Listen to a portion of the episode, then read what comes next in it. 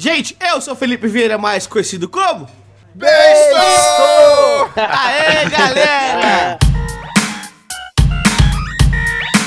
Salve, salve, seguidores da nossa querida Santinha. Bem-vindos a mais um episódio do Santa Mãe do Iso Alto, o nosso podcast sobre audiovisual. Eu sou o Fio Rocha e hoje é um episódio muito especial, galera. Eu tô aqui com o Gabriel Nascimento, E aí, galera? Adriano Fortin É eu! e a presença mais do que especial do Felipe Vieira, mais conhecido como Beiço. Aê! Muito, muito obrigado pelo convite aí, pessoal. Tô muito feliz, viu? Cara, é uma honra ter que você participando com a gente. Pra quem não conhece, o Beiço, ele tem o canal Vida de Motion. É o maior canal do YouTube sobre dicas e tutoriais de motion, ô Beiço? Ativo sim. Tem outros canais que falam de motion e After Effects, mas o nosso ele não fala de tutorial, não fala de programa, ele fala mais da vida de um motion designer, né? Sofrimento, vira noite, como cobrar, essas coisas que a gente passa perrengue aí no dia a dia. É o maior, é o maior de todos e quem discordar, o problema é seu. É o maior sobre motion do YouTube brasileiro. Bom, pessoal, hoje o episódio é muito especial. A gente vai falar justamente sobre isso, sobre vida de motion, sobre After Effects, sobre motion graphics e tal, explicar pra galera o que, que isso significa. Enfim, antes eu queria dar um recadinho rapidinho aqui. A gente já Tá sendo encontrado nos agregadores, então você pode procurar a gente aí em qualquer agregador, aplicativo para Android ou no aplicativo podcasts do iPhone, se você usa iPhone, iPad, só você pesquisar aí Santa Mãe do Iso Alto que a gente já vai aparecer. E nos mandem e-mail, pessoal, santamanhodoisoalto@gmail.com. Manda e-mail pra gente, eu falo isso todos os episódios, é muito importante que vocês escrevam pra gente, digam pra gente o que vocês estão achando do podcast, nos critiquem também pra gente melhorar cada vez mais. E é legal a gente saber também que vocês estão ouvindo, que vocês estão gostando, porque, enfim, a gente faz isso aqui pra isso, a gente faz isso aqui pra vocês. E pessoal, se vocês quiserem pular a leitura de e-mail, é só vocês irem para 5 minutos e 44 fucking segundos. E sim, eu também sou a narradora do Jovem Nerd. Só estou aqui porque me pagaram mais. Santa Mãe do Iso Alto! Bom, pessoal, vou ler um e-mail aqui que a gente recebeu, um e-mail do Douglas H. Dash. Salve galera do SMIA, meu nome é Douglas H. Dash, tenho 25 anos e moro em Andradina, no interior de São Paulo. Sigo todos vocês, hosts, no Insta, e não me perguntem como eu vim parar aqui, porque eu não faço a mínima ideia de como descobrir vocês, simplesmente surgi. A gente é alquimista, entendeu? A gente faz magia negra e aí aparece aí no feed de vocês. Eu entrei no audiovisual muito cedo, com 12 anos, eu já era a pessoa mais famosa da minha rua, porque tinha um handcam da Panasonic e chamava a molecadinha do meu bairro pra assistir os vídeos bem horríveis que eu gravava e colocava na TV na área da minha casa pra assistirem, sem edição mesmo. A graça era ver, por exemplo, a turminha do futebol jogando bola na tela. Ah, saquei, ele tinha uma câmerazinha, uma handcam, ele ficava filmando a galera na rua e depois botava a galera pra assistir. É da hora assim começa, Da cara. hora. Bom, não dá pra contar a minha vida toda aqui, claro, é, por favor, né, mano? Temos pouco tempo aqui, nosso tempo é limitado. Mas o tempo passou e hoje eu trabalho com weddings e eventos sociais. Sou absolutamente apaixonado por isso. Não me lembro quem de vocês disse isso, mas entregar o material pro cliente e ele te mandar um feedback chorando ou emocionadíssimo dizendo que amou é tão gratificante que eu nem consigo explicar aqui pra vocês a explosão de sentimento que se embaralham na minha mente. Mas é incrível sentir isso. Acredito que eu gosto mais do feedback do que da grana em si. Mentiroso? Não, é legal sim isso, cara. Pô, ô Douglas, você escreve muito bem, viu? Parabéns. Palmas pro profissional por favor. Cara, quando conheci vocês, já tinha sete episódios disponíveis no SoundCloud. Achei vocês tão. Coloca um pi na edição. Foda. Não precisa pôr pi não, que aqui nós é vagabundo. Que eu vi todos os sete episódios de uma vez, só em dois dias, e rapidamente já fui seguir toda a galera no Insta e fui procurar saber sobre vocês e seus trabalhos. Pessoal, vocês são incríveis e se me permitirem, eu vou copiar umas músicas que vocês usam em alguns weddings. Quem nunca fez isso, atira a primeira pedra. É, tudo bem. Depois você paga um royalty pra gente, é nóis. A galera dessa área de casamento paga pau demais pros estrelinhas, Alag Coelho e companhia, mas ficam cegos e não descobrem trabalhos tão lindos quanto ou até superiores como o Casamento Infinito, por exemplo. Ah, muito obrigado, cara. Ah, estou emocionado agora. Não, Guilherme Coelho é muito foda, muito foda. É referência pra todo mundo aqui, mas muito obrigado pelo seu elogio, viu? Enfim, como eu vi todos os episódios de uma vez só, fiquei numa aflição do caralho. Ele colocou mais um pi aqui, esperando o próximo. Cara, não tinha mais unhas e dedos, é sério. Mano, você ficou ansiosão, velho. Que legal, hein? Quer dizer, isso não é legal não, vai tratar isso aí, mano. Falando, falando em Insta, tem uma reclamação. A Casamento Infinito me seguiu, mas o fio não. Estou chateado. Pode deixar. Você não deixou seu Instagram aqui, mano? Vou ver se eu acho pelo nome aqui. Eu sigo você. Pode deixar. Eu sou humildão, tá? Então foi isso. Apenas um salve. Se vão ler ou não em algum EP, espero que leiam, é claro. Eu não sei. Mas o que importa é que vocês continuem sendo esses caras tops que falam de uma maneira gostosa de ouvir e entender os assuntos. E que não parem nunca de fazer esse maravilhoso podcast. Amém. Observação: no futuro próximo, se quiserem um convidado para falar sobre weddings, eventos ou qualquer coisa do audiovisual, sintam-se à vontade e me convidem. Cara, muito obrigado, Douglas. Muito foda seu e-mail, cara. Primeiramente, você escreve muito bem, parabéns novamente. E muito legal os elogios. É, cara, continue estudando a gente e espalhe a nossa palavra aí, tá? Fala pros coleguinhas aí. Chama a galera da sua rua que assistia os vídeos lá na sua handcam e bota pra escutar o seu tamanho dos altos. E quem quiser achar o Douglas aí nas redes sociais, é Douglas H Dash. O dash dele é D-E-S-H. Ou Sete Feelings Filmings. Seven Feeling Filmes, é assim que fala, talvez? É só procurar aí, Sete Feeling Filmes, talvez ache aí no Instagram, no Facebook. Eu vou procurar também pra ver se eu sigo, beleza, pessoal? Eu tava até vendo aqui nas estatísticas do SoundCloud, tem bastante gente, né, que faz maratona ouvindo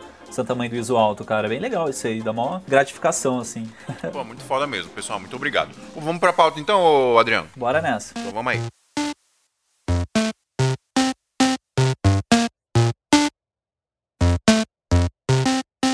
Beijo! Opa! Deixa eu lhe perguntar uma coisa, cara. Como e quando você começou no audiovisual, velho? Foi direto com motion, fez alguma outra coisa? Eu trabalho com motion faz 12 anos aí de motion mais ou menos. Comecei com motion graphics direto, realmente. E eu era designer de pizzaria, fazia cardápio de pizzaria, fazia fachada de boboniere, de açougue, essas coisas todas. Mexia com a parte visual. Caralho, que da hora, mano. Pois é, cara. Eu era especialista em fazer aquelas picanhas bonitas pra vocês comprarem lá, sabe? Você enganava nós, né? É isso que você fazia. É, Enganava, cara. A função de enganar é publicidade. É. Assim, eu tenho um, um negócio na minha cabeça que o marketing, ele é a arte de te enganar te dizendo a verdade, não é? É, é verdade. Então eu trabalhei com, com comunicação visual, que é o nome correto, né? Fazia CorelDRAW, fazia desenho. E aí em 2007 eu descobri a Malhação na TV Globo lá, que era o lance de uma vinheta animada da Malhação. E eu pirei naquilo ali, era uma vinheta dos professores e tal. Cara, muito legal. E eu entrei no mundo do motion a partir disso. Eu vi aquele negócio. O que, que é esse negócio de motion, After Effects? E aí, editando no KD, motion designer. eu- Era o Google brasileiro, né? Cara, era o Google brasileiro, eu adorava o KD, bicho. E quando veio assim, a primeira coisa que veio no KD era assim: vaga de motion designer, 7 mil reais. Poxa. Bicho, eu ganhava 800 conto vendendo peça de caminhão. Aí você vê o moleque, eu tinha acho que 18 ou 19 anos, você vê aquela frase na frente assim, ó. Puta, 7 mil reais. Acho que é o salário maior da minha cidade, não sei. E aí eu entrei mais pelo lance da grana, né? Obviamente que eu gostava da arte. Mas o meu atrativo principal foi realmente a grana, não vou negar. Eu falei, E pô. era realmente isso ou era a propaganda enganosa, né? Tipo assim, 7 mil por ano. 7 mil mensal há 10 anos tá, atrás. velho. Só que não era eu que ia ganhar isso, né? Eu vi lá a vaga, mas não era pra mim esse dinheiro. Eu era o estagiário, né, cara? Então eu fui com esse lance na cabeça de 7 mil, mas acabei entrando por 1.500 reais o mês. Porra, Já já, tá tá bom. Dá o 10 anos né? atrás, pô. Mas eu não entendi, você vendia peça de caminhão e você fazia design de pizzaria, O mano? cara era o Batman, mano. Eu fazia cartão de visita pra loja, cardápio de pizzaria, faixa. Cara, eu fazia tudo que tem a ver com comunicação visual. Eu entrava nas lojas do, aqui da cidade, tem aquela ruazinha, tem aqueles comércios, né? E nessa época, sei lá, 10, 15 anos atrás, o pessoal fazia clip art de cartão de visita, né? Imprimia na gráfica local, aquele papel horrível que qualquer água desmanchava, né? E aí eu descobri, pô, aqui tem um, um lance pra gente trabalhar. Então eu entrava na loja, pegava o cartão do cara, ia pra casa, refazia a arte dele no CorelDRAW, imprimia numa gráfica com aquele papel fotográfico, né, que fala? E aí eu chegava de novo na loja e falava, olha aqui, seu cartão antigo, aqui o cartão novo. O cara, puta, que da hora. Explodia a cabeça do cara. Explodia a cabeça do cara. O bacana é que você já tinha mais ou menos uma noção, né? De vetor, de curva e tal. É entrar pro after um pouco mais tranquilo, Já. né? Um pouco mais já familiarizado, né? Já emendando uma pergunta aqui relacionada a isso, o quão importante você acha que é o cara aprender primeiro a ser designer, a criar artes pra trabalhar com motion? Você acha que é primordial? Ou você acha que hoje o mercado ele divide? Ah, tem um cara que cria arte e outro que só anima. Como é que você vê isso? A palavra motion design tem as duas funções aí no meio, né? O cara faz design de movimento, então não dá pra você pular a parte de design. É muito comum você ver dois caras que vêm no motion, né? O cara que vem da edição de vídeo, o cara que é editor de vídeo, às vezes de casamento ou de outra área específica, e também tem um cara que ele é designer, ele é, né, trabalha com comunicação visual e vai pro motion. São duas classes diferentes aí. O cara que é editor, ele já tem o timing na mão dele, sabe cortar, ele sabe colocar trilha e tal. Mas ele peca muito no design. E o cara do inverso, ele é muito visual e, e erra no timing. Eu acho que assim, as duas funções elas casam, mas aprender direção de arte é muito importante porque a gente fala com os olhos, né? A gente comunica com os olhos lá. Então você entender sobre teoria das cores, composição, na minha opinião, não pode pular. Tem gente que trabalha só com animação, mas vou te dizer pra você que é o cara que ganha menos que o outro, porque o outro resolve a parte visual já, ele entrega pronto. Outro dia eu tava ouvindo um podcast de uns caras que trabalham em empresas gigantes de animação, Pixar, Industrial Light and Magic, né, que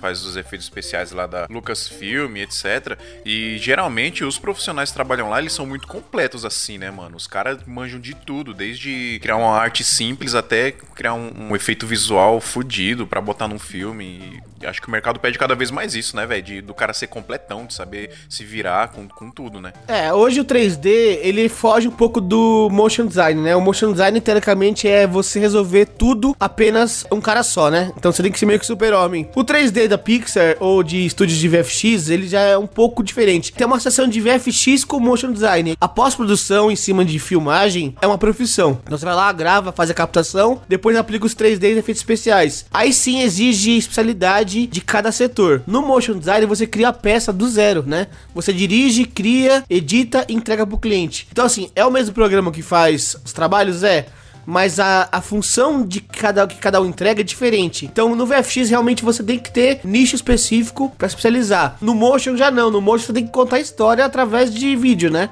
É que nem a diferença meio que de um cinegrafista de um videomaker, né? De um filmmaker, né? Pelo menos no Brasil, não sei se em todos os lugares do mundo.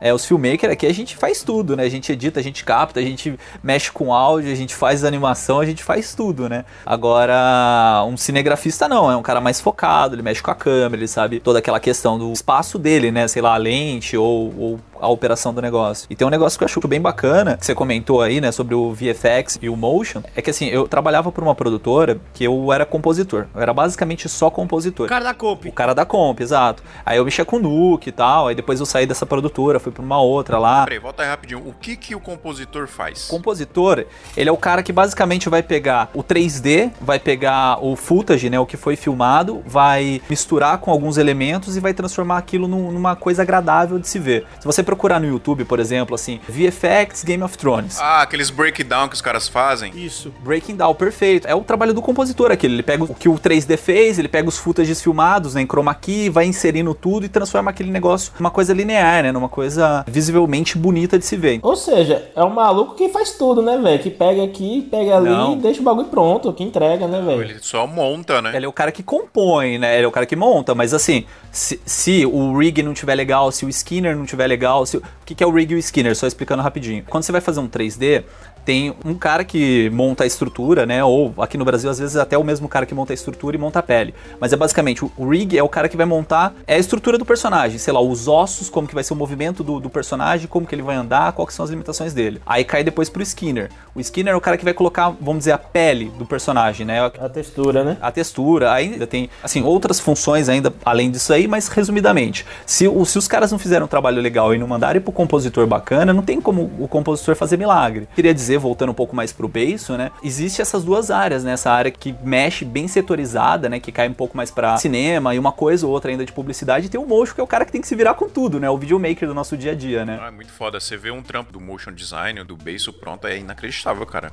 Tá ligado aquele trampo que você olha e fala, eu não consigo fazer essa porra. Eu olho o trampo e falo, velho, não sei nem como é que faz essa desgraça aqui, velho. Mano, é um bagulho muito insano, velho. Você só trabalha basicamente no Element 3D, né, ô Base? Elements 3D é o curso que eu dou lá, mas eu finalizo o render nele, né? Só pra complementar aí, no audiovisual nós temos a- os três estágios da, do audiovisual. A preparação, né, que é o pré, a pré-captação. Depois temos a captação e depois temos a pós-produção. Muita gente confunde, então, VFX com motion, né? Bem diferente uma coisa da outra. O Nuke Composition ou Flame Artist, que é o cara que compõe essas séries de filme que o Adriano acabou de comentar, é uma profissão. O motion, ele trabalha mais com o brand das marcas, ele trabalha com a parte estética visual das marcas. Ou pega um logotipo da Coca-Cola e anima, ele pega pega um logotipo da ESPN, faz aquele brand do canal inteiro. Então ele é mais focado no brand das marcas, né? Você quase não vê footage no motion, né? Você mais vê as marcas com movimento do que o VFX, entendeu? Então esse é o lance da diferença de VFX para motion design. Você trabalha mais com graphic design das marcas, com o brand da marca, contando uma história ou apresentando uma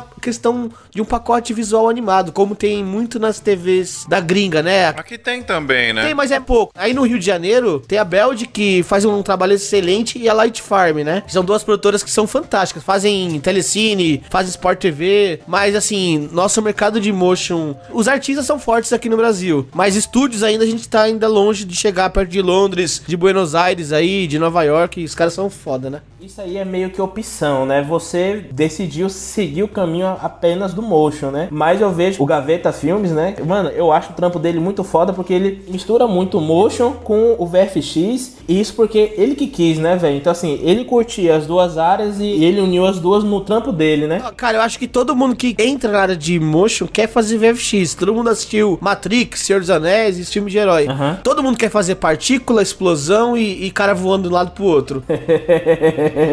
eu também queria fazer isso. Mas assim, não é opção não, é, é mercado, né, cara? Você tem que sobreviver aqui no Brasil, né? Então eu fui pra quem paga, né? Tirando que você pega mais trabalho de produtoras também, né? Quando você pega trampo de motion, que eles terceirizam bastante isso aí, né? Ó, quem domina a área de audiovisual é a publicidade, né? A publicidade é ela que paga, ela que detém o recurso financeiro. E se a gente pegar o nosso PIB aqui, a gente tem muita empresa de bens de consumo no Brasil, né? Então você tem Unilever, você tem empresas como a indústria farmacêutica que dominam o nosso mercado. Então é natural que vai ter muito produtinho pra poder fazer vídeo, né? Então você tem produto de cabelo, você tem shampoo, você tem medicamento, você tem alimento. Geralmente a gente fica focado nesses produtos que o seu país tem. Lá nos Estados Unidos você tem uma indústria do entretenimento que é muito pesada. Então você tem lá série, tem canal de televisão, se eu não me engano, são mais de 150 canais de televisão lá. Você tem então um espaço pra trabalhar com entretenimento pesado. Aqui não. Aqui você tem que trabalhar com varejo e com bens de consumo, porque é o mercado que te paga, né? Então eu fui mais pela essa opção de De mercado. é, de mercado, né? Óbvio que eu falei, eu queria realmente fazer um, um trabalho aí de Hollywood, né? Só pros videomakers que estão ouvindo a gente, o trampo de motion também encaixa naqueles flying logo que você coloca no começo do seu vídeo, sabe? Que você vai colocar lá, produtora X, toda movimentada, trabalhada, não sei o quê.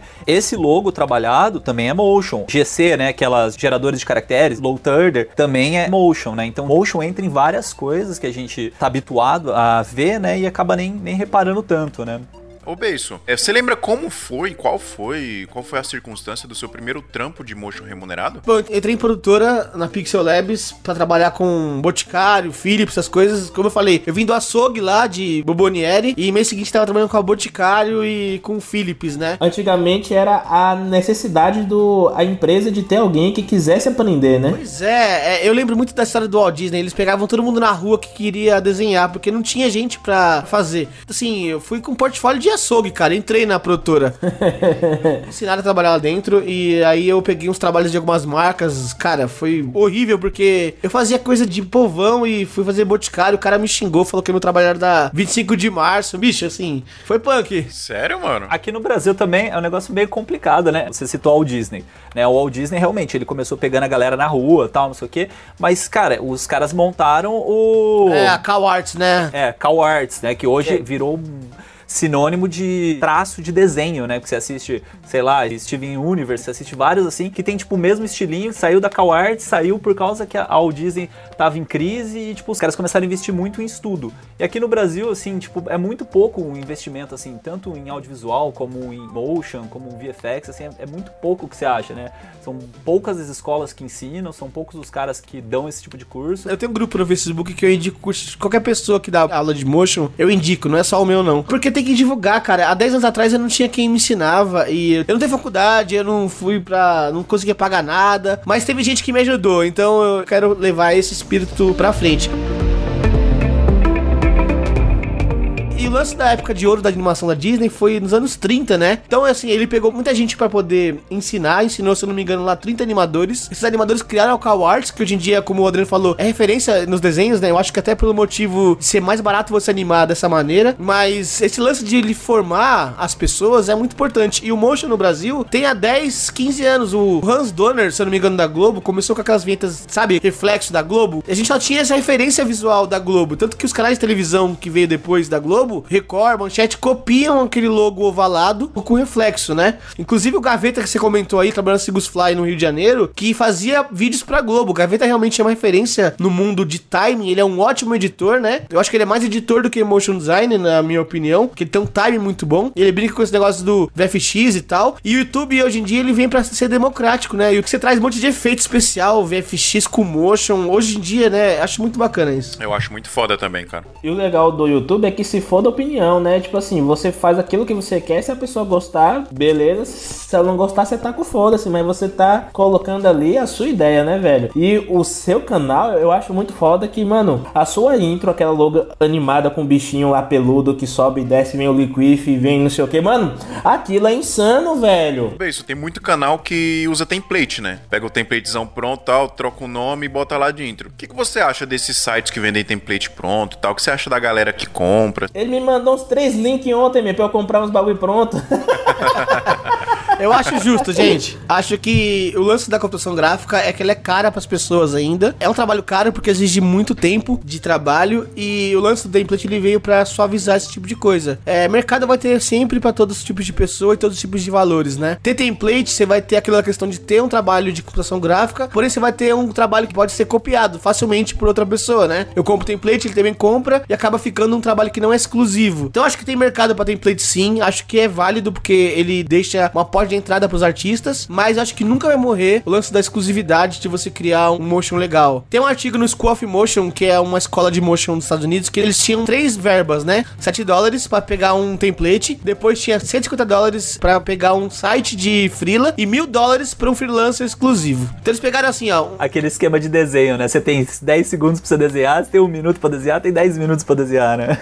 Exatamente isso aí. E o cara pegou o mês do briefing e jogou pra um cara de 7 dólares, que é um site lá, Fiverr. Depois pegou os 150 dólares e mandou pra outro site, que eu não lembro agora de cabeça, e chamou um Freela. E aí ele pegou os três trabalhos e postou, tá? No site do of Motion, gente. E aí você vê nitidamente que o trabalho de mil dólares, você lembra do trabalho. O trabalho de template, você esquece ele depois de segundos. O trabalho do meio é até bacaninha, mas o do Freela, ele tem alma, ele tem personalidade. Então, assim, por mais que a gente goste de template, trabalho exclusivo de um Freela que pensa na marca, ele vai trazer algo notável. Sempre o exclusivo vai ser melhor, por isso que é caro, né? E não é caro só porque leva tempo pra fazer, é caro porque pra você chegar no nível que você tá, pra conseguir colocar essa alma que você coloca no que faz, exige muito estudo e muita dedicação, né, cara? Você comentou uma coisa, Benção, que, velho, é foda. Brasileiro, dizendo aqui, né, na nossa área audiovisual aqui de filmmaker, muitos deles não sabem cobrar o seu próprio trabalho para ir filmar e editar alguma coisa. Imagina o motion, velho, que o cara ele vai gastar meses até pra ir trabalhar uma logo e o cara não sabe como cobrar isso, né, velho? Então, pior ainda é o cliente, né? Porque, tipo assim, digamos que você é um cara pequeno, mas você manja do motion, você passa um valor de uma logo acima de 500 reais, mano, o cliente não vai querer fechar, velho. Eu acho isso um absurdo, cara. Sim, mas aí você tem que tentar entender o mercado que tá aí. Lógico assim, você sabe do seu valor, mas às vezes esse mesmo cliente vai fechar com o cara e vai pagar 100 reais pro cara e 100 reais pro cara tá bom também, né? Isso eu acho que isso é muito relativo, cara. Claro que assim, é chato quando a gente cobra um valor e o cliente desvaloriza o nosso trampo, mas enfim, a gente tá achando ruim que o cliente desvalorize o nosso trabalho, a gente tem que correr atrás pra tornar o nosso trabalho de maior valor pra alcançar o cliente que vai valorizar a gente, né? E aí já puxando esse gancho, eu queria perguntar pra você, Beiso, como é que você elabora o orçamento, cara? Como é que você chega num valor de um projeto pro cliente? Tem uma história interessante que eu vou contar aqui, que eu tinha 22 anos de idade quando eu fiz meu primeiro orçamento pra alguém, né? Quem começa não tem noção nenhuma de quanto cobrar, né? Isso é Nenhuma, fato. zero. Eu tava numa produtora na Pixel Labs, tinha aquele negócio de Messenger, né? MSN, que tinha antigamente aí. É que as pessoas não sabem mais o que, que é isso, né? Os jovens não sabem mais o que, é isso. É, cara, eu acho que a galera não vai saber mais. Teve um cara que me indicou um Frila. Não sabia nem o que era a palavra Frila nessa época, né?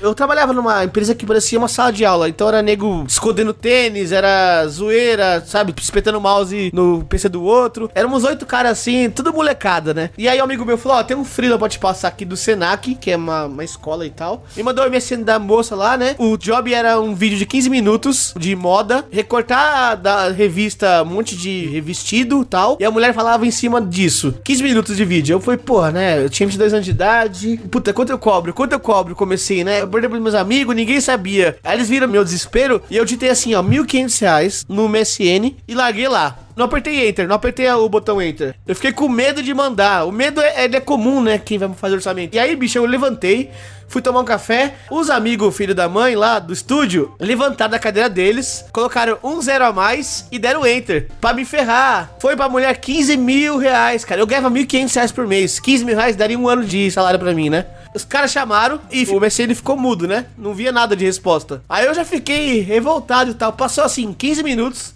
Ela mandou, ok, você emite nota fiscal? Cara, isso explodiu minha cara. Meus amigos não acreditaram, não botaram fé que aquilo era real. Eu pedi demissão logo em seguida e fui virar, fui fazer esse trabalho, né? Eu fiz três anos seguidos esse trabalho.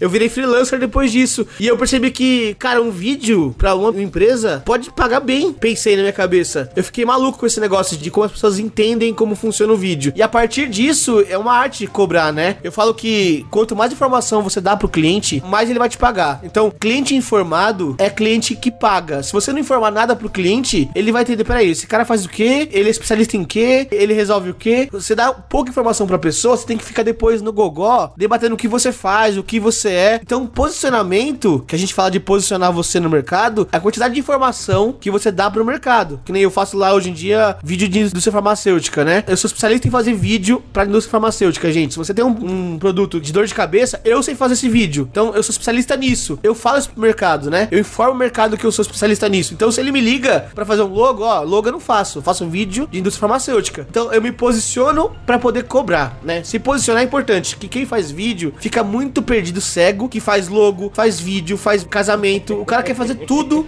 e não faz nada. Isso é horrível, gente.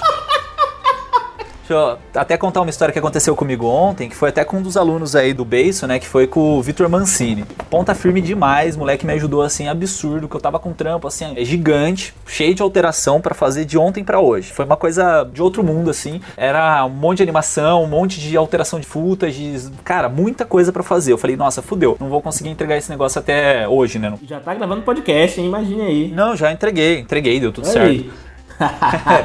então, aí eu falei, caramba, o que, que eu faço? Joguei no grupo lá, né? Aí o Beijo falou, cara, eu tenho um grupo com meus alunos aqui, eu vou jogar pra eles, vou perguntar se alguém faz, alguém topa. Esperei um pouquinho, daqui a pouco começa a pitar um monte de gente lá. Eu falei, caraca, mano, como que eu vou responder toda essa galera aqui? E o, o primeiro que me mandou, o cara foi muito ligeiro, assim, aqui no caso foi o Vitor, né? Ele já me mandou perguntando o que, que era o job, ele já me mandou uma opção do briefing que eu tinha passado pro Base, como se fosse falar em logos, vamos dizer assim, tá? Mas assim, era um trampo razoavelmente simples, mas que não ia dar tempo no meu workflow. E aí o cara já me mandou uma opção, falou, cara, é isso que você quer? É isso que você tá pensando? Eu falei, nossa, velho, só pela imagem inicial que ele já mandou, o cara já fez, né? Até perguntei, falei, cara, não é preset isso, né? Sei lá, né? Às vezes. O cara falou, não, eu fiz. Eu falei, caramba, velho, você já fez, já fechou, vamos fazer isso aí mesmo. Aí conversando com o cara, conversa vai, conversa vem, né? É, eu perguntei pra ele, aí, quanto que é o valor, né? Porque meu orçamento era muito baixo pra esse job, porque as, as alterações, as animações não estavam inclusas inicialmente. Porra, velho. Não, mas assim, precisando, cara, eu vou fazer, não vou negar serviço não. Mas assim, para um trabalho de animação em si, não, não pagaria, né? Então eu perguntei pro cara, o cara me passou um valor, assim, é, não vou dizer que é um valor baixo, é um valor ok pro mercado, pro nicho de trabalho que eu atuo. Né, até eu perguntei pro, pro Beiço depois, ele falou assim: Ah, cara, eu cobraria pelo menos umas quatro vezes mais que isso, né? Aí eu até considerei. Aí eu até considerei assim, falei, ah não, o Beiço deve ter, é, tem mais know-how, né? O cara não vai se mover por, Por menos que isso, né, velho? por menos que isso, né? Tudo bem, eu entendo, o cara, o, menino é estudante, então acho que é um valor ok, pô, perfeito, cara, vai encaixar no meu orçamento, vai me ajudar pra caramba. Eu falei, não, já era, vamos, vamos nessa, vamos fazendo. Aí mandei pra ele as ideias, mandei o briefing mais específico, tal, não sei o que. Aí o cara pegou, me mandou a primeira animação, e aí ele me pergunta assim, ele falou, cara, é, eu realmente fiquei animado com esse projeto, tal, né? O orçamento aí que você me passou, assim, desculpa a pergunta, né? Mas quanto que foi? Porque eu não tava esperando isso. Aí, tipo, ele meio que me agradecendo, né? Porque o, o valor que ele me passou, ele colocou como muito alto. Aí eu fiquei meio assim, falei, caramba, mas como assim, né? O valor que você me passou é bem ok. Não, não sei, tá ok seu valor. Abaixo disso é exploração, né? Aí o cara falou, ah, então, né? Porque eu vou fazer essas 10 animações pra você por esse valor. Então, 10 vezes esse valor. Eu falei, não, mano. Ah, É, entendi. era esse valor para as 10. Aí o cara, nossa, já entrou em desespero, eu entrei em desespero, liguei pra ele na mesma hora, né? Bateu um papo, mas não, mano, esse. O Vitor é, putz, é um cara ponta firme, gente boa demais, assim. É, aí a gente combinou, ele me deu uma ajuda, assim, tipo, gigantesca. Se não fosse o cara, não, não teria como terminar esse trabalho. Tô devendo uma. Eu falei pra ele, falei, mano, vou te pagar uma pizza, vou te pagar uma cerveja lá no Animotion, que pra quem se interessar, né? O Animotion é tipo um evento que acontece como se fosse um Ed em Brasil pra videomakers, né? O Make Movie, mas é pra animação, então chama Animotion. Até o Beiço vai lá, é bem bacana o esquema. E aí eu falei, não, mano, vamos combinar de se encontrar lá. e aí eu pago a cerveja, eu pago uma pizza pra você e vamos que vamos, velho. Você enganou o Vitor, hein, Adriano? Você engalbelou o Vitor, mano. É que assim, se fosse acima disso aí, eu não ia conseguir fechar. Por isso que eu me animei tanto assim com o valor inicial que ele passou, com, com a atitude dele de já pegar e já fazer, né? Todo mundo que conversou comigo foi super gente boa, tal, perguntou, me questionou, mas o dele teve um diferencial, que ele já me mandou uma animação pra começar a conversa. Esse esquema é o mesmo esquema que Benço usou há 15 anos atrás, né, man? De pegar o trampo do cara, refazer e chegar mostrando. Porque o cara já tem ali, ele tá vendo o trampo dele, o próprio trampo já feito. Então isso realmente já chama muita atenção, né, velho? Até hoje eu faço isso. Eu, eu costumo fazer, a gente chama de vídeo concorrência. A gente faz um vídeo concorrência sem ganhar nada e valendo risco, né? Mas se você faz um trabalho bem feito, você vai com o vídeo, o cara vai só com o PowerPoint dele. E aí o vídeo ganha, né? Eu quase não perco trabalho, cara, nesse jeito aí. É difícil a gente perder trabalho. Então, essa técnica chama inversão de risco. Que é muitas agências de publicidade fazem isso. Então, eu tive um- uma época que tava trabalhando para uma produtora e os caras entraram na concorrência com o Itaú. Aí perderam, lógico, né? Porque passaram só o orçamento tal. A gente não entregou nada para os caras antes de fechar, né? E a empresa que fechou, assim, não era nenhuma produtora muito grande, né? Os caras fizeram, assim, 70 versões. O Itaú pedia 4, né? Eles fizeram 70 versões da linguagem que o Itaú precisava, de toda a ideia que o Itaú precisava e ganharam na concorrência da gente. Tipo assim, porque os caras tiveram essa proatividade de pegar e fazer antes, mostrar que eles estão prontos para o serviço, né? E assim, eles estavam concorrendo com produtoras grandes, com agências de publicidade, no caso, né? Muito grandes. Sim, esse lance do estúdio pequeno dar o sangue pra fazer essa concorrência, ela acontece bem no começo da carreira das pessoas, né? Porque a produtora não tem muito tempo pra poder realizar aquele tipo de trabalho que os dois moleques vão fazer dia e noite. Mas isso acontece apenas no começo da carreira, porque depois que os caras pegam um trabalho desse do Itaú e tal, eles começam a ter a dor do crescimento de produtora, né? Então começam a ter mais gente pra poder gerenciar e mais clientes também.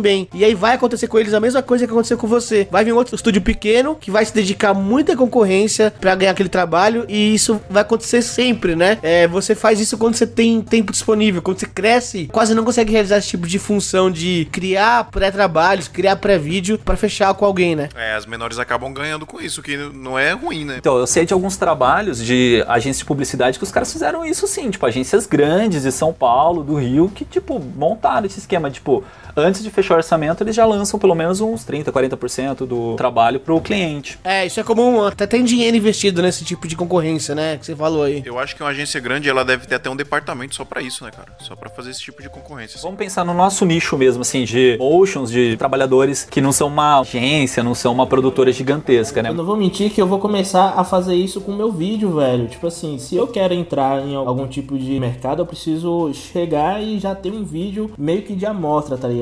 Eu quero começar a fazer vídeo pros hotéis. Então eu vou em um hotel aqui já específico, eu vou fazer um videozinho e vou chegar já apresentando o vídeo dele mesmo e vou dar pra ele. Se ele quiser, bem. Se ele não quiser, e e beleza. É portfólio que eu vou ter já pra vender pra outro local. Mas, mano, isso eu acho muito válido, velho. Eu não acho que isso é errado, não, em minha opinião. É, você vende o que você mostra, né? É porque assim, quem tá há mais tempo no mercado, querendo ou não, vende know-how. Na minha concepção, o cara que tá começando, que tá empenhado, que tá procurando job, eu acho que o cara tem que fazer aqueles 200, 300% mesmo pra fechar o trampo, porque ele tá concorrendo com profissionais que tem know-how assim de anos, né, de experiência. É, e lógico, cada um, na minha concepção, tem o seu tipo de público, né? Porque tem clientes grandes que só vão procurar empresas com know-how pra não terem dor de cabeça com produtoras pequenas, né? E ao mesmo tempo, se os caras não, não se arriscarem, eles não conseguem entrar nesse mercado. Ó, eu acho que, como eu falei, você vende o que você mostra. Se eu estivesse começando hoje, não tem portfólio, não tenho nada. O que eu costumo fazer é o seguinte: quem na minha cidade ou quem no meu Facebook tem dinheiro pra pagar um produtor audiovisual. É que o Gabriel comentou, eu vou criar um vídeo simulando a área daquele cara, pra ele poder enxergar o negócio dele no vídeo. Eu não vou criar vídeos artísticos que eu gosto, né? Eu crio pro mercado que compra, o mercado pagante. Tem até no caso do Taylor Cut, que é um youtuber aí que vocês comentaram, que eu não conhecia o tamanho do cara, né, depois que eu fui ver. Eu fiquei postando vídeos no meu Facebook de elementos 3D, e aí um amigo viu e falou, ó, o Taylor Cut precisava fazer um vídeo pro YouTube dele rápido, e ele viu um vídeo do Facebook e falou, caramba, eu fazer um vídeo desse e em prazo recorde, né? E aí ele pegou assim, pô, esse cara faz o vídeo 3D e entrega rápido. Então eu vou falar com ele. Eu mostrei algo sem pretensão nenhuma no meu Facebook e acabou caindo na mão desse cara que é o youtuber lá. Fechamos um trabalho pra Audi americana, né? A gente fez um carro em 3D em pouquíssimo tempo. Se eu não me engano, foi quatro dias de trabalho renderizando. Ele já tinha a equipe que fazia 3D tradicional, que é aquele 3D renderizado que demora dois meses. Mas ele chegou em nós através de um vídeo que a gente mostrou. Mas o que eu quero dizer assim, quando você mostra o vídeo, você abre um leque de possibilidades, né? Então se eu tivesse começando hoje, eu faria vídeos de. Nem meu bairro tem uma loja de sapato. Vou criar um vídeo de sapato e vou lá vender pra esse cara, ó. Aqui eu faço vídeo, aqui é loja de sapato e tal. Eu não tenho portfólio, mas tá aqui, ó. Quando você mostra algo pra pessoa, a gente que é videomaker e motion, a gente vende futuro. A gente vende algo que não tem na mão, não tem palpável. Você vai lá, você vende na lábio, você vende sua imagem, você vende teu carro, você vende seu sapato, se tá bom ou não. Você vai se vender na imagem. Se você chega uma informação a mais, o cliente paga. Como eu falei aqui no começo, cliente informado é cliente pagante. Se eu informo pro cara, ó, aqui que eu fiz, isso aqui é meu, eu realizei pra sua loja de sapato. Vamos fazer? Ah, não.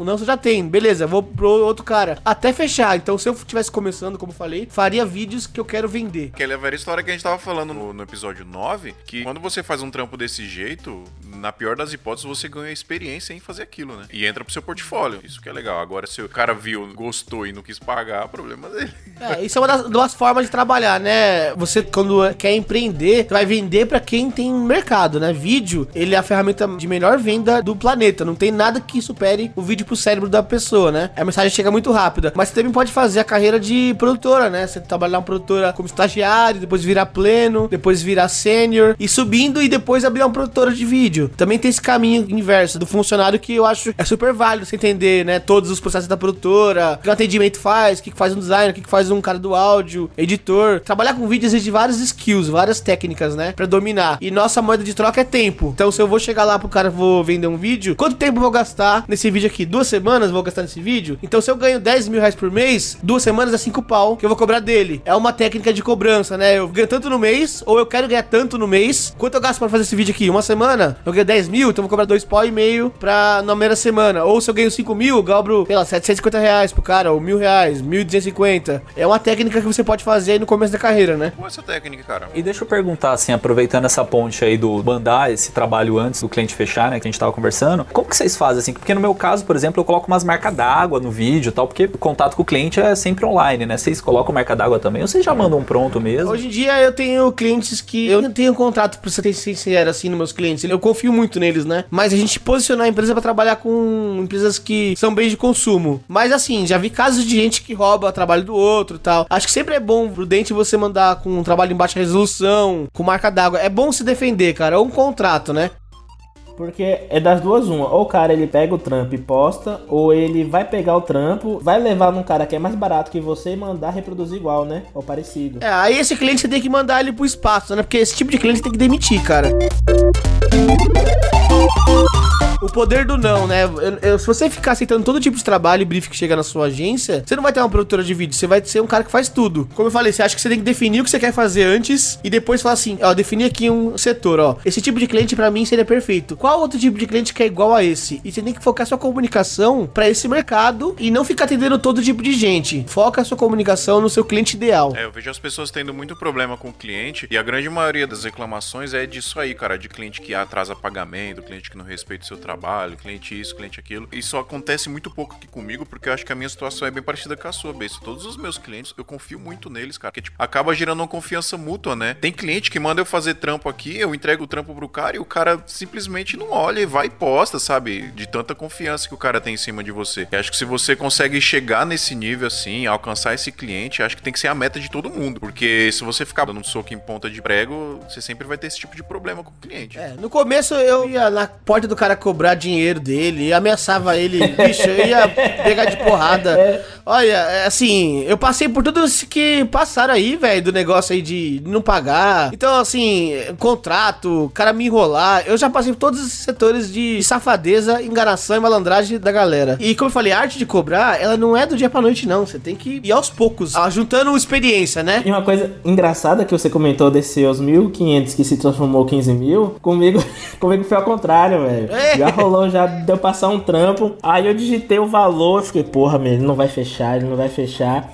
Aí eu fui, apaguei, coloquei um valor, mano, bem abaixo. Aí a pessoa, não, ok, pronto, esteja aqui dia tal e tal hora. Eu falei, caralho, velho, se eu tivesse dado o valor mais alto, teria fechado também. Eu fiquei puto com essa porra, mas assim, a questão é você realmente, quando você está começando, é foda, velho. Você tem que ter um pulso firme, né, velho? E é esse pulso firme que é foda, porque um ditado que eu tenho aqui, ó, é, é o seguinte: o boleto ele vai entrar debaixo da porta man, todo mês. Então é complicado, né, Mas é velho? questão de você valorizar também seu trampo, né? Que nem eu tava comentando, que eu conversei com o Victor, o aluno do Beiso. Tipo assim, o valor que ele me passou, né? Que ele falou assim, 10 vezes mais do que o valor original que a gente tinha conversado, né? Eu não acho errado o cara cobrar esse valor. Assim, a gente tem que dar o valor pro nosso trabalho que a gente acha que ele vale. Então eu até fiquei meio mal, até porque eu acho que a gente tem o nosso valor, né? A gente tem que valorizar e desvalorizar o trabalho dos outros é uma questão complicada, né? Assim, eu pergunto muito pras pessoas qual o budget do cara, né? Eu faço muito isso também, Beijo. Eu, eu geralmente eu pergunto qual o budget que tem pra fazer o trampo. Principalmente empresa pequena que tem um departamento de marketing, que geralmente os caras já têm um valor específico pra aquilo. né? Sim, até porque você elimina é, a questão da chatice, né? A parte de cobrar é a parte do trabalho chata. Essa é a primeira etapa que tem que fazer. Não dá pra começar trabalho sem negociar. Isso eu vejo gente fazendo. É comum acontecer isso. O cara começa o trabalho. Ah, depois a gente vê aí, vão acertar aí, camaradagem. Cara, não. Cobra no início e acerta no início. Se você tem dúvida, cara, qual é o seu budget? Budget, pra quem não sabe, é uma verba estipulada pra aquele tipo de trabalho. Tem vezes aqui que eu já peguei trabalhos que o budget era muito maior do que eu imaginava. Eu fiz um trabalho pro Corinthians, era viagem pro Japão com o timão. Era um vídeo de 30 segundos pra fazer, um avião só, um vídeo promocional de internet. E aí eu falei, pô, um vídeo de 30 segundos em motion, vou cobrar, né? Eu, eu gosto de falar de valor, tá, gente? Aí eu cobrar assim, uns 4, 5 pau. Vou cobrar 4, 5 pau. 30 segundinhos, pô, 30 segundos de vídeo em motion, eu faço em uma semana e tal. E beleza, né? E aí eu mandei pro cara assim, cara, qual o seu budget aí pra eu ter noção, né? Eu já tinha na minha cabeça 4 mil. Aí ele mandou assim, cara, não tenho muita verba não, mas eu vou te mandar aqui, ó. Tenho pra fazer 16 mil esse vídeo aí. Aí, cara, você acertou na loteria quando acontece esse tipo de coisa. E acontece, não sei se com o Fio também aconteceu isso já ou não. Já, pô, Acontece de direto. você dar um valor, o cara tem uma noção, você tem outra. Então você fala, caramba, esse tipo de coisa é pra regular até a sua cabeça. Sim. Qual o seu budget, cara? Então, 6 mil reais, cara, fechou. Bora fazer. Não, e sabe uma coisa que acontece também nisso aí, Beijo? Você gera um relacionamento da hora com o seu cliente quando você faz isso. Porque já aconteceu aqui comigo, de fazer essa pergunta pro cara se tinha budget, quanto que era, e, tipo, virar brother do cara. E sempre que o cara manda trampo, ele já fala: Ó, Fio, tenho tanto pra fazer isso. Às vezes é menos do que o do que tinha no, no, no- no trampo anterior e tal. "Ah, vamos pra cima, cara. Já aconteceu também de eu pensar no valor abaixo e o valor ser maior e eu, tipo, dar alguma coisa de brinde pro cara depois. Ó, beleza, vamos fazer então. Aí eu te faço um, um agradinho aqui a mais pra te entregar. E aí, tipo, isso acaba gerando um relacionamento da hora com o cliente e acaba gerando outros trabalhos futuros. Acho muito válido perguntar, cara, essa parada do budget. E tem uma situação contrário também, né? Eu já peguei trabalhos assim que o budget do cara era muito baixo, né? Aí eu precisando também, né? A gente tá precisando. Acabei fechando com o cara, mas aí eu já combinei com ele. Falei, ó, as animações que a gente vai inserir vai ser todas do Video Hive, né? Video Hive é aquele é um site de estoque de templates de after e tal, que eram umas coisinhas simples, mas eu falei, cara, não vai dar tempo de eu fazer uma coisa personalizada. Vamos pegar do Video Hive, eu embuto no, no seu orçamento, né? E a gente fecha isso aí. E foi nesse esquema, né? Tem os dois lados, né? O lado do cara ter um budget maior do que você tá esperando e o lado do cara ter um budget menor também pra você se adequar, né?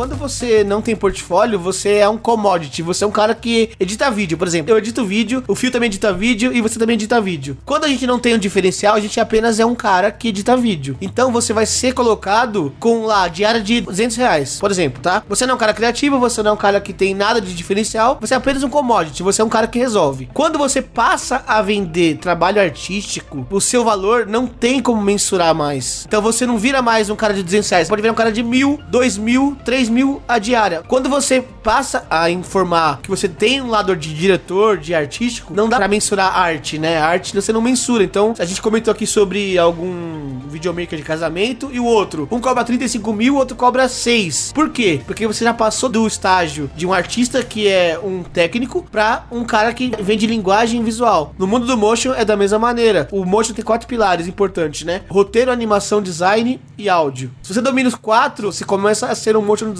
artístico. A partir daí, você começa então a vender a sua arte, seu portfólio e não tem como mais mencionar valor. Então, como é costume a gente colocar aqui assim, diária de freelancer. Um cara de 3D ganha 500 reais diária. Um cara de edição de vídeo ganha 250. Um cara de Houdini ganha 1.200 reais o dia. É um cara técnico, teoricamente. Então é um cara que vai lá executar a função que eu peço. Mas quando ele passa a me vender um lance artístico, aí eu não tenho como mensurar a arte dele, né? Ele vende o rolo dele, ele vende a rio dele daquela forma específica. Tipo, o Fio deve ter a empresa dele lá, que vende o portfólio do Fio, do estilo do Fio. Então é o valor que o Fio cobra. Também tem esse lance aí, para não pensar que é tudo é técnico, tá, gente? Sabe o que eu acho? Uma forma que dá pra você precificar e mensurar o trabalho de um artista, eu acho que é a demanda dele. Acho que quanto maior a demanda for, quando você faz um trabalho artístico, aí que você consegue precificar as coisas. Eu falo isso porque tem até uma história que eu ouvi, acho que foi no Nerdcast que eu ouvi, do Romero Brito, justamente dessa parada de você cobrar pela sua arte, porque ele contando que ele vendia os quadros dele no Central Park, lá em Nova York. Ele colocava os quadros no chão e ficava lá do lado e vendia 20 dólares cada quadro. E aí chegou um cara lá, um excêntrico da arte lá, etc, viu, gostou, colocou os quadros dele numa mostra de arte, né? Num evento lá para mostrar os quadros dele. E aí o cara hoje tem quadro vendendo a 200 mil reais, 200 mil dólares, sei lá. Então acho que vai muito do cliente que você alcança, do cara que vai valorizar aquela sua arte e da sua demanda também. Porque, por exemplo, se eu aqui faço casamento, vai. Se eu vejo que a minha demanda tá aumentando e o público tá procurando mais o meu casamento, eu tenho uma data lá, sei lá, em novembro, que eu tenho cinco pessoas concorrendo a essa vaga, o meu automático é começar a aumentar o valor do meu produto, porque eu tô vendo que as pessoas estão procurando mais ela. E eu também não preciso tanto de fechar aquele trabalho, sei lá, de forma emergencial. Por exemplo, se eu tiver um, um ano, por exemplo, com pouquíssimos trabalhos para fazer, aí eu vou fechar com valor baixo, né? Porque, pô, tô pouco trabalho, eu preciso pagar minhas contas e tal. Se eu tô com uma demanda grande de trabalho, eu já consigo subir um pouquinho mais o valor. E aí, se você mantém a qualidade do trabalho, a qualidade do serviço, a qualidade do atendimento, etc., isso só tende a aumentar e o seu valor só tende a aumentar cada vez mais. Porque são mais pessoas procurando o seu trabalho, né? Quanto mais pessoas estão procurando o seu trabalho, a concorrência ali para conseguir um trabalho seu é grande. Eu já tive casos aqui de noiva chorando, esperneando, querendo que eu fizesse um casamento dela, só que eu já tinha a data fechada. E aí, olha que engraçado, essa noiva se propõe a pagar, tipo, duas, três vezes mais do valor que eu tinha cobrado da noiva anterior. Não, eu pago,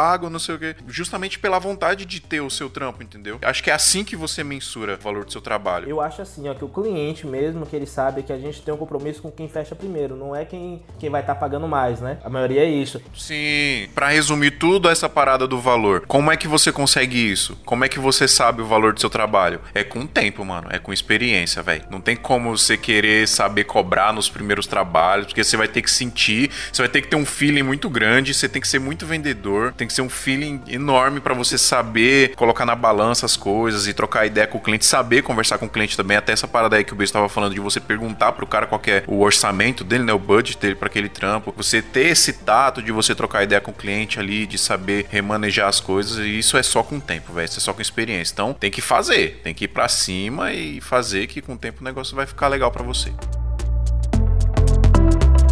O que mais é horrível na vida de um videomaker é você cobrar um trabalho e depois você vê que você cobrou barato demais e tá três semanas naquela porra e não entrega. Isso dá um desespero. Isso acho que acontece em toda a área artística, né? Isso dá um desespero tão grande. Você fala, bicho, essa merda aqui não paga nem o que eu tô fazendo. O cara me pede alteração todo dia. Então, como eu falei aqui no começo, já que a gente tem a moeda de troca é nosso tempo, quanto você vale por mês? Faz essa pergunta aí. Eu hoje eu tô valendo dois mil, por exemplo, né? Então, se eu tô valendo dois mil por mês, 500 reais a semana, eu vou cobrar pro cara lá. Agora, saber se eu vou gastar uma semana pra realizar trabalho, aí que tá o truque. Quanto que eu gasto pra fazer esse trabalho aqui? Eu não sei. Então eu vou testar. Se eu sei que eu gasto uma semana certinho, eu cobro 500 reais. Se eu quero ganhar 2 mil por mês, eu cobro 500 reais. Se eu quero ganhar 10 mil por mês, eu vou cobrar 2.500 reais. Agora outra pergunta. Você vale 10 mil por mês? Você tem portfólio que vale 10 mil por mês? Essa é muito E importante. como é que faz com um cara que nem eu, que eu não sei calcular o meu tempo porque eu sou o rei da procrastinação, velho? Aí, aí é um problema sério, né? Porque procrastinar Aí o Benção não vai conseguir te ajudar, não.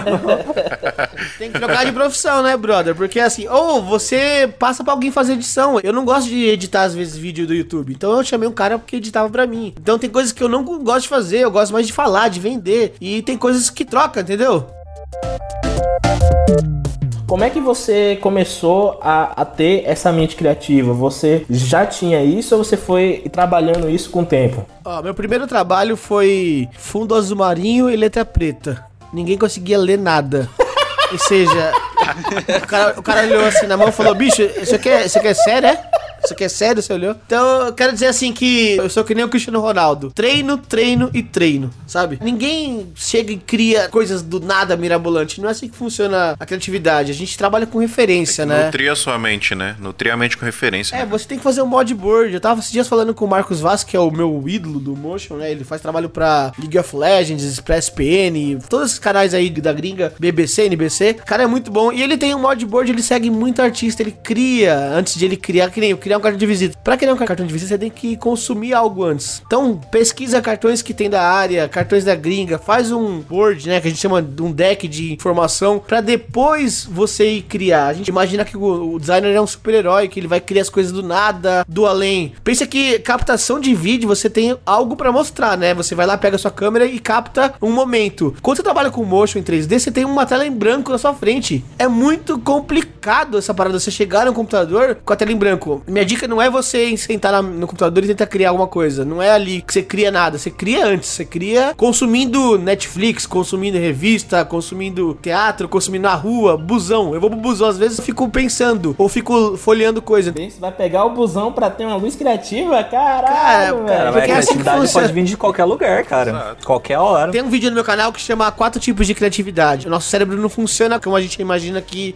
Pum, falei uma ideia, que nem vou na reunião às vezes na agência, o cara acha que eu sou um mágico. Ele me dá o brief e já que eu dou ideia na hora. Não, cara, a gente tem que primeiro ter o problema, né, na cabeça. Depois que você pega o problema, o cérebro não para de trabalhar nele. Mesmo que você faça outra função, o cérebro continua tentando resolver aquele problema que você foi colocado. E aí você fala assim, putz, tive um insight. Não é que você teve insight, teve primeiro acesso ao problema. Se o seu cérebro não para de trabalhar, isso é comprovado já. Você vai fazer outra função, vai caminhar, vai no cinema. No cinema você vê uma cena que, peraí, isso aqui pode dar certo naquele problema que eu tive. Então, esse tipo de criatividade, ele vem então com primeiro acessar o problema, depois você coleta informação de pesquisa e depois você vai criar. Então, assim, ah, não é que eu não consigo criar nada. Eu também não consigo criar um cartão de visita do nada, assim. É impossível, Eu cara. sou o tipo de cara copiador, tá ligado? Eu vejo, tipo assim, vi um cartão de visita frente de um e fundo do outro. Eu consigo reproduzir isso muito bem. E dentro disso, eu mudo alguma coisa que pra ficar um pouco do estilo que eu gosto. Então, assim, eu- eu acho que isso me ajuda muito pra eu criar qualquer coisa, até mesmo o nosso Instagram ali.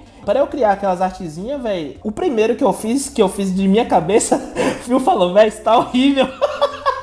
Aí eu falei, não, mano, calma aí. Aí eu fui no Google, comecei a pesquisar, pesquisar, pesquisar. Eu trouxe o Photoshop pra, pra parará e fiz, tá ligado? Então, assim, eu acho que isso me ajuda muito, mas essa mente de você criar algo, de você elaborar e não sei o que, isso pra mim é complicado. Ô, Gabriel, só pontuando aí, é porque tem uma linha bem tênue nisso aí, de cópia e de referência, né? Até que o, o, o Beijo estava comentando de montar um, um board e tal. É só co- pontuar aqui pro pessoal que tá ouvindo a gente, né? Que é como você falou assim, que você copia muito bem. Não é que copia, que pega como referências, é, né? Então você, você vai pegando trabalhos de outros artistas pra se inspirar, né? Pra achar os elementos que são legais e, e fazer uma miscelância nisso aí, né? Meu ponto de referência é isso. Eu vejo, eu procuro alguma arte que nem. Eu tô olhando aqui no Google agora, bagulho de faculdade, porque o Google ele tava escutando minhas conversas aqui e eu disse que eu queria fazer a faculdade de cinema. Apareceu a porra de propaganda de faculdade de cinema aqui. Acontece isso comigo direto. O Kumbuka Gate lá do Braincast. Nossa, pode crer, cara, o Kumbuka do Braincast.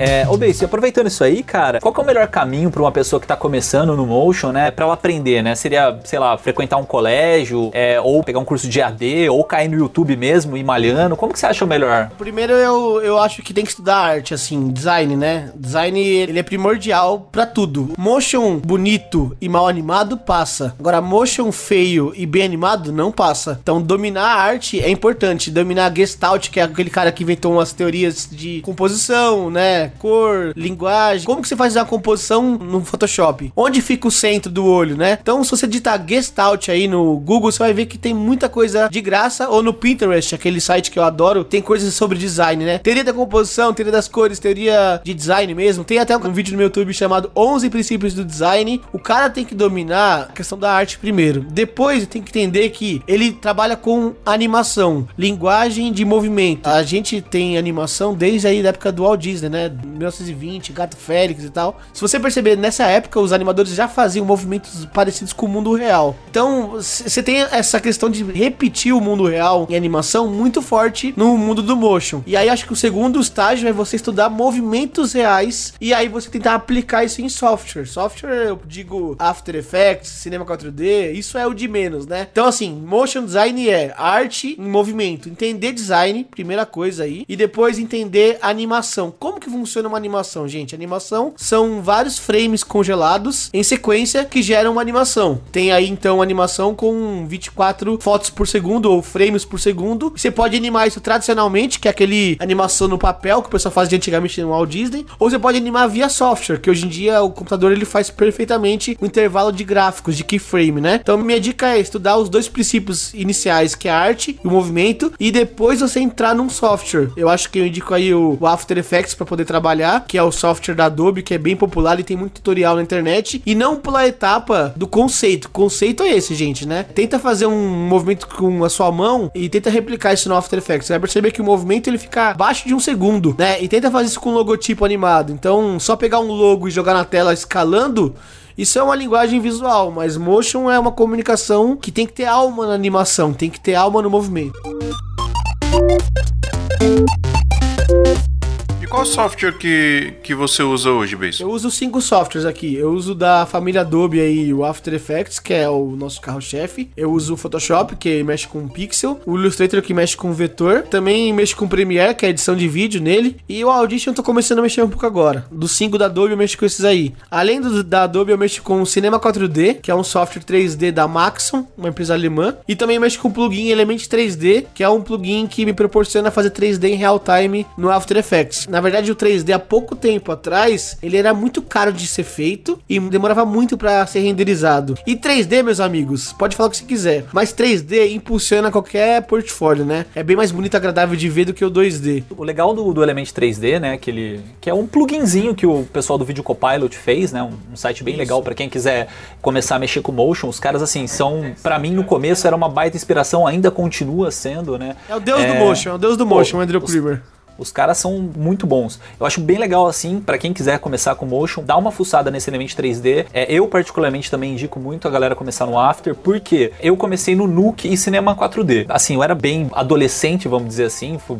tive uma jornada um pouco diferente do Beiço, em vez de, de pegar e batalhar e crescer, não sei o que, eu meio que entrei numa empresa que os caras me acolheram, falaram: "Não, vou, vou ensinar para você do zero, vai te ensinar até o final". Eu meio que acomodei ali e me enrolei. Hoje eu poderia ser um baita de um compositor, tal, e acabo não sendo tão grande como eu queria, porque na época, nessa, vamos dizer, adolescência aí, eu não fui tão pra frente. Principalmente um pouco de travado no programa, né? Não, não achava muito tutorial, não achava muitas informações do Nuke. Nuke aqui no Brasil, eu não tinha um inglês muito legal, era muito difícil de achar. Diferente Ainda do é, After. ainda é. Ainda é. Diferente do After, cara. O After, onde você vai, tem tipo tutorial, tem gente explicando tal. E o Cinema 4D também eu acho bem legal, assim. Tem bastante coisa do Cinema 4D, porque, sei lá, o pessoal lá trabalhava de Maya tal, que são, são ferramentas para fazer 3D, né? Objetos e tal. E é uma, uma, ferramenta complexa, né? O Cinema 4D eu acho que ela consegue simplificar um pouco mais essa questão. Tem um outro software que eu ainda uso em cima, é o Substance Painter, que é pra, pra fazer a.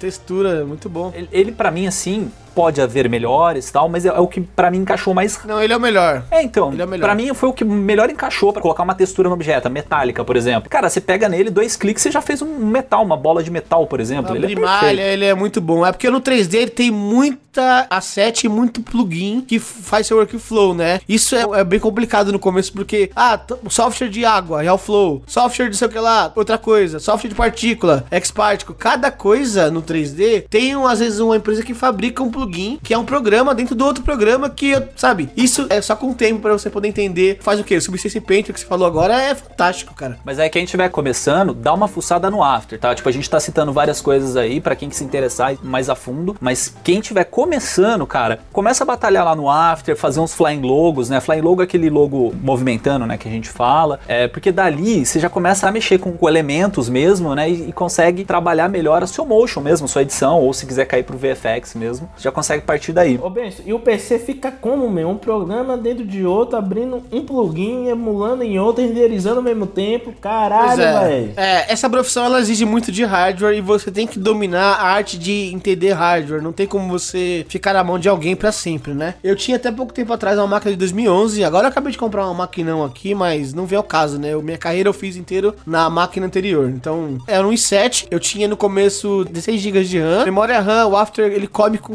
farofa, né? tipo, então eu botei 64 GB de RAM, investi nisso e pus uma boa GPU, uma boa placa de vídeo. Eu tinha uma GTX 690. Depois comprei uma Titan Z em 2011. Assim, a máquina, geralmente eu sempre gasto em 7 a 10 mil reais nas minhas máquinas. Eu troco a cada 7 anos a máquina, né? Você usa PC mesmo? 3D, olha, vou ser sincero. Cara que mexe com 3D high-end e trabalha com Apple, eu quero conhecer. Eu sei que, assim, eu tenho o MacBook Pro, tá? Só pra vocês entenderem, eu edito meus vídeos do YouTube lá, eu gosto da plataforma. Mas o 3D do PC, ele proporciona você colocar uma configuração muito alta de performance com custo baixo. Então eu tenho aqui 3 GTX agora 1080 Ti, eu tenho 128 GB de RAM nessa máquina nova aqui e um i9, né? Eu gastei na máquina 30 mil reais pra fazer.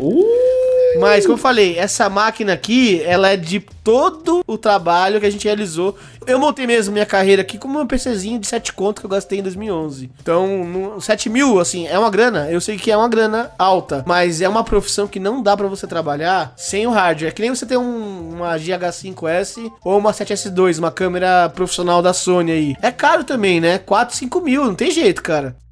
E deixa eu perguntar, o que, que você acha de Linux? Linux é, é líder em computação gráfica no mundo. Composição de filme ou comercial de televisão na gringa é plataforma Linux, né? Um amigo meu, o Thiago Porto, trabalha com produção altíssima, assim, né? Pra Demil, lá em Londres e tal. E Linux que roda os programas dos caras. Então, assim, a sua pergunta é: Linux é líder na indústria de computação gráfica aí porque ele é muito robusto, né, cara? Agora, assim, edição de vídeo, o MacBook ou qualquer plataforma Apple roda QuickTime Movie ou Apple aquele 422, cara, lindo. Não tem como o PC ganhar disso, né? Mas ProRes liso, né? ProRes roda liso. Então, eu gosto muito de editar vídeo no Mac, mas para outras coisas eu trabalho com PC pela performance, e também porque tem mais software que atende o mercado e aí outras coisas a mais. E como que é a sensação de ver a NASA levar um, um PC em sua casa, meu amigo? Me conte aí. Cara, eu ainda não tenho o PC que eu quero, você acredita nisso? Caraca, Eu velho. quero 10 placas de vídeo aqui GTX 1080 Ti na minha máquina.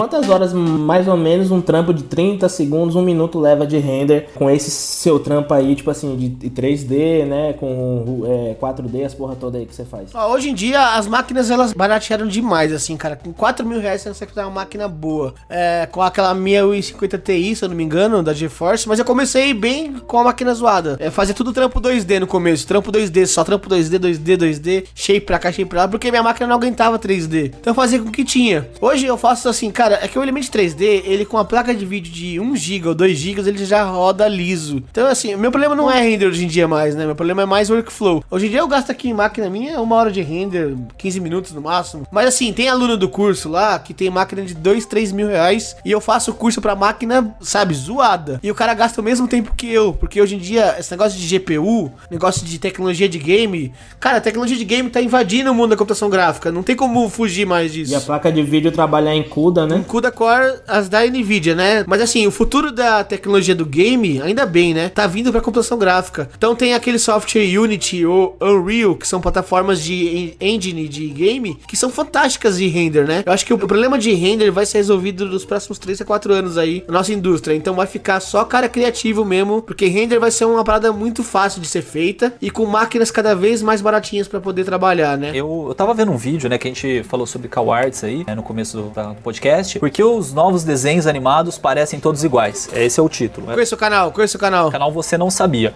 Cara, é um vídeo genial pra quem quiser assistir. O cara vai contando sobre como começou as animações, né? Assim, bem superficial, mas conta uns detalhes bem interessantes. E ele fala sobre o estilo Cow Arts, que é o que meio que padronizou e por que que padronizou o mercado com o estilo Cow Arts. Desenho animado, né? Tipo, Steve Universe, né? Que nem eu citei. Então, você acha que corre o risco de o motion pegar muito desse estilo, assim? Porque eu, eu vejo aqueles motion líquido, por exemplo, né? E tá, vamos dizer assim, viralizando muito a aplicação dele, né? Até a Globo fez um comercial uns anos atrás que era, tipo, igualzinho que o Motion fez também, jogou num grupo lá, falou, cara, a Globo copiou o meu Motion, né? Você acha que tem o risco de copiar um do outro, né? Tipo, acaba virando uma coisa só?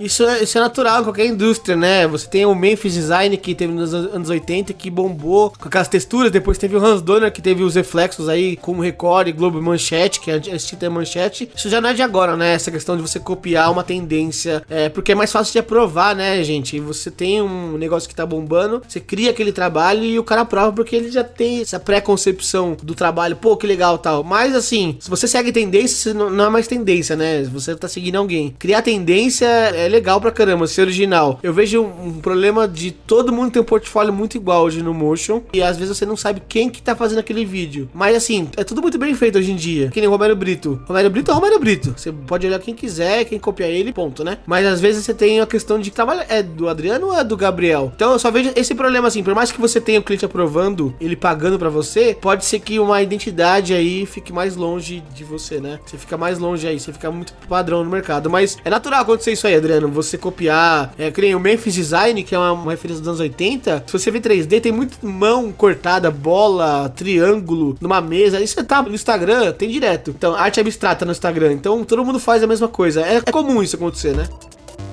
Você acha da galera que faz casamento, evento corporativo, galera que filma mesmo, né? Edita, entrega o trampo final. Você acha que é interessante essa galera aprender o motion, pelo menos o básico? Você acha que é importante isso? Olha, Motion tem uma frase, né, que é bem antiga. Na verdade é animação, não é Motion. Faça coisas que a câmera não pode gravar.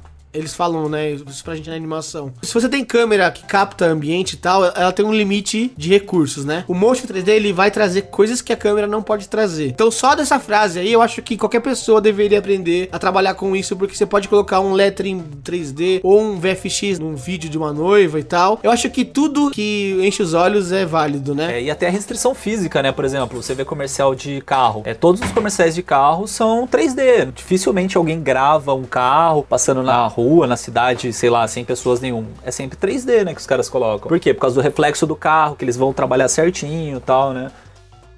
Tem um professor nosso que ele fez um vídeo de casamento em motion. Ele, mas ele fez um. Sabe esses vídeos de pedido de casamento que tem? Existe, como chama o nome disso? Não tem nome, é vídeo de pedido de casamento. É, né? no- ele fez. Eu vou mandar aqui no Skype pra vocês, depois posta no link pro pessoal. Ele fez um vídeo que é chama Marry Me, né?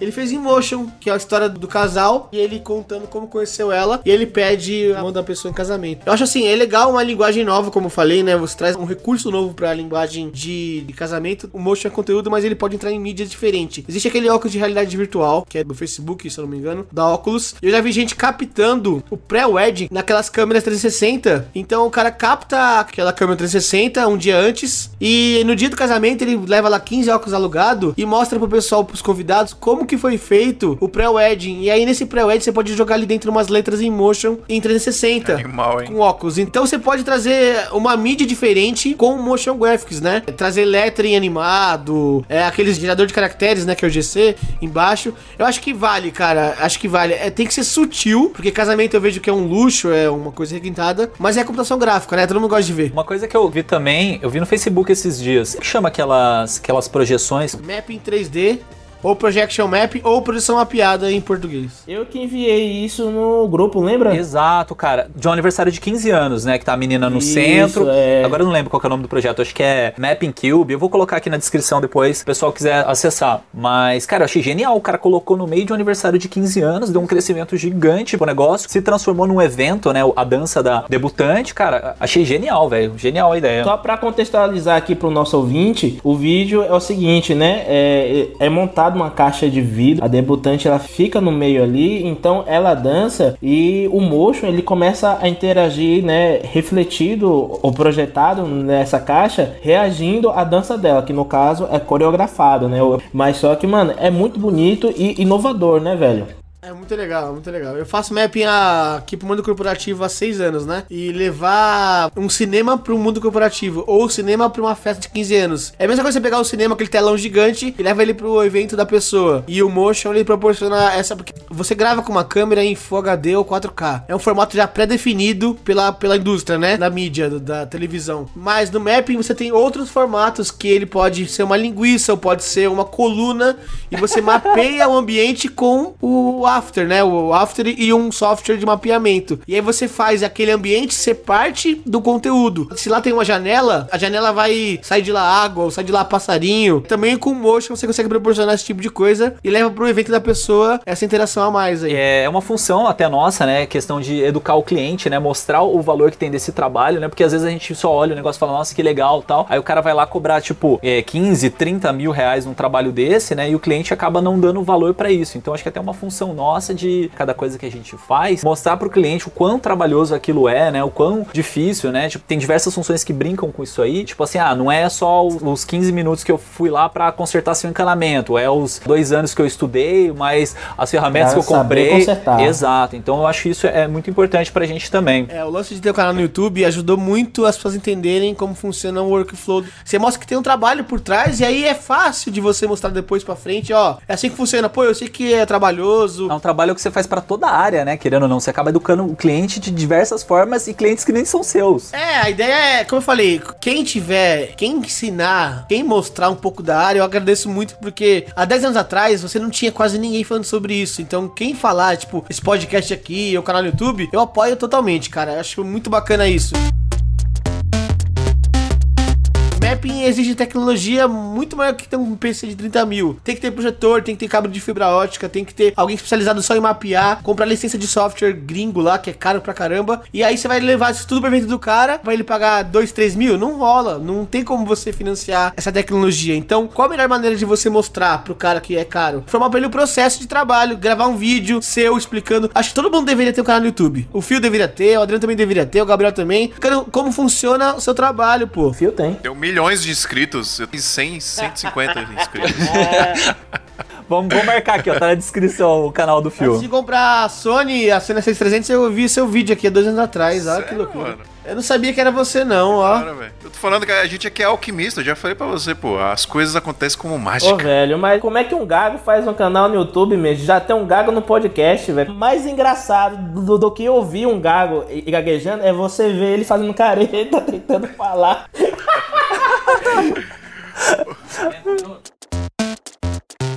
Eu te perguntar, cara, pra ser motion, você acha que o cara tem que saber desenhar? Ele tem que ser desenhista? Você acha que tem alguma necessidade nisso? Eu acho que não. Hoje em dia, software ajuda muito a gente a criar composição visual, mas tem que ter bom gosto, gente. A gente vai no cinema e acha um filme ruim, mesmo sem ser cineasta, né? Ou algo assim. Então você consegue avaliar a qualidade não sendo especialista. O desenho, ele ajuda muito, obviamente, você saber desenhar, mas ter bom gosto de saber o que é bom, o que é ruim, é mais importante. Como o software te ajuda a criar formas e a técnica da mão, você não tem que ter mais, né? Você consegue, às vezes, pegar uma arte bonita e recriar ela no software com as ferramentas dele. Então, assim, é legal desenhar? É. Mas o bom gosto, né? Você entender o que é bom e o que é feio, eu acho que é mais importante aí, na questão do motion, né? Como o motion trabalha com branding animado de empresas, eu acho que é fácil você conseguir elaborar uma questão visual aí animada.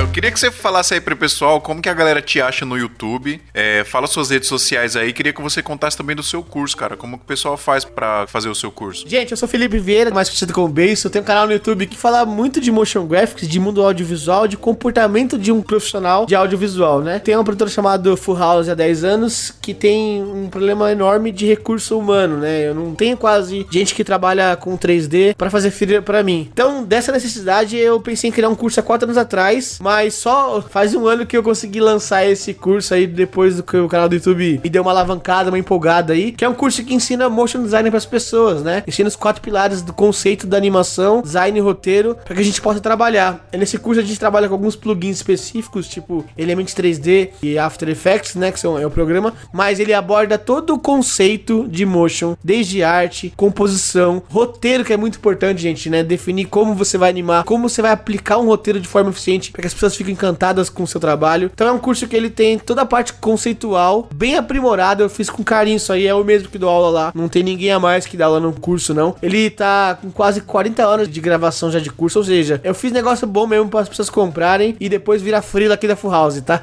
Você indica pra videomaker também? Cara, tem videomaker fazendo meu curso, tem advogado. Como é um curso que ele é conceitual, que ele vai abordar desde roteiro, né? Eu explico como funciona uma estrutura de roteiro dentro do curso, onde que é o ápice, como você pode escrever uma história dentro do curso. Então eu acho que qualquer pessoa que mexe com vídeo e quer contar história através de vídeo, esse curso ele serve. Ele era um curso de motion e ele 3D no começo. E agora virou um curso de audiovisual geral, assim. Então aborda direção de arte, aborda animação, aborda edição de vídeo também no Premiere, sound effects, como eu faço a edição de vídeo dos meus vídeos do YouTube, o sound effects sobe trilha. Então, assim, é um curso que eu não poupei esforços aí e eu acho que tá até barato demais, viu, Gabriel? Tô precisando dobrar o valor desse negócio aí.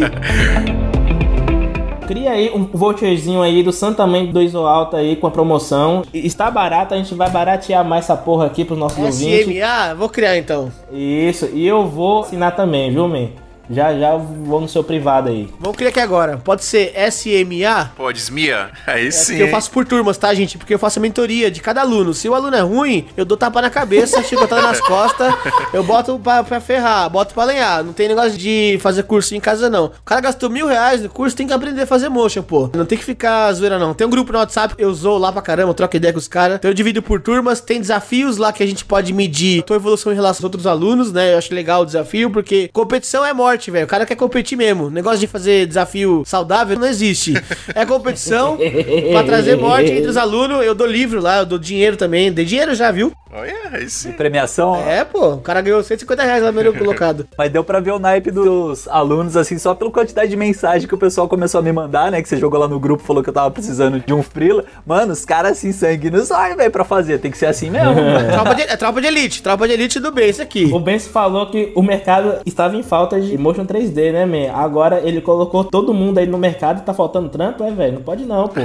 Vamos trabalhar nessa porra. Quero fazer a Cal Arts 3D do Brasil. E como é que o pessoal chega lá, Beijo? Como é que o pessoal chega no seu curso? Como é que é? Tem um site? Bom, se você quiser mais informação, a primeira coisa que tem que fazer antes de comprar um curso, tem que se informar de quem dá aula, né, gente? Então, meu canal no YouTube lá tem vídeo, tem mais de 70 vídeos que falam de motion, da minha didática, pra você poder aprender um pouquinho lá. Vida Demotion. Vida Demotion. Só procura lá. Se você curtiu o canal no YouTube, o site é www.vidademotion.com.br. Não precisa ter noção de design. Apesar que o curso também tem um módulo de design. Então, gente, não é um curso nas coxas, é um curso que aprende tudo. Ó, tem design, tem roteiro, tem storytelling. E eu lancei mais um curso agora com o Feitosa e com o Manuel Neto, que é de animação de personagem. E as marcas adoram trabalhar com personagem, cara. Contar história através de personagem é uma coisa muito legal. Tem mercado no curso de personagem também. Tem como você pode vender seu trabalho de personagem, como você pode animar. Eu não animo personagem. Não é minha praia fazer isso, né? Eu acho que a área mais difícil da animação é animar personagem. Pô, você tá todo dia com seu amigo, com seus pais, com seu sua namorada e tal, você vê os movimentos das pessoas a todo momento. Recriar isso em computação gráfica é um desafio gigantesco, viu, gente? Então tem dois cursos lá no momento. E pra gente finalizar, Beiço, qual que é o botão mágico pra fazer acontecer, velho? O que que faz? Que botão que aperta pra alcançar o sucesso aí no Motion Graphics? Cara, botão é. Putz. Botão é você não procrastinar, né?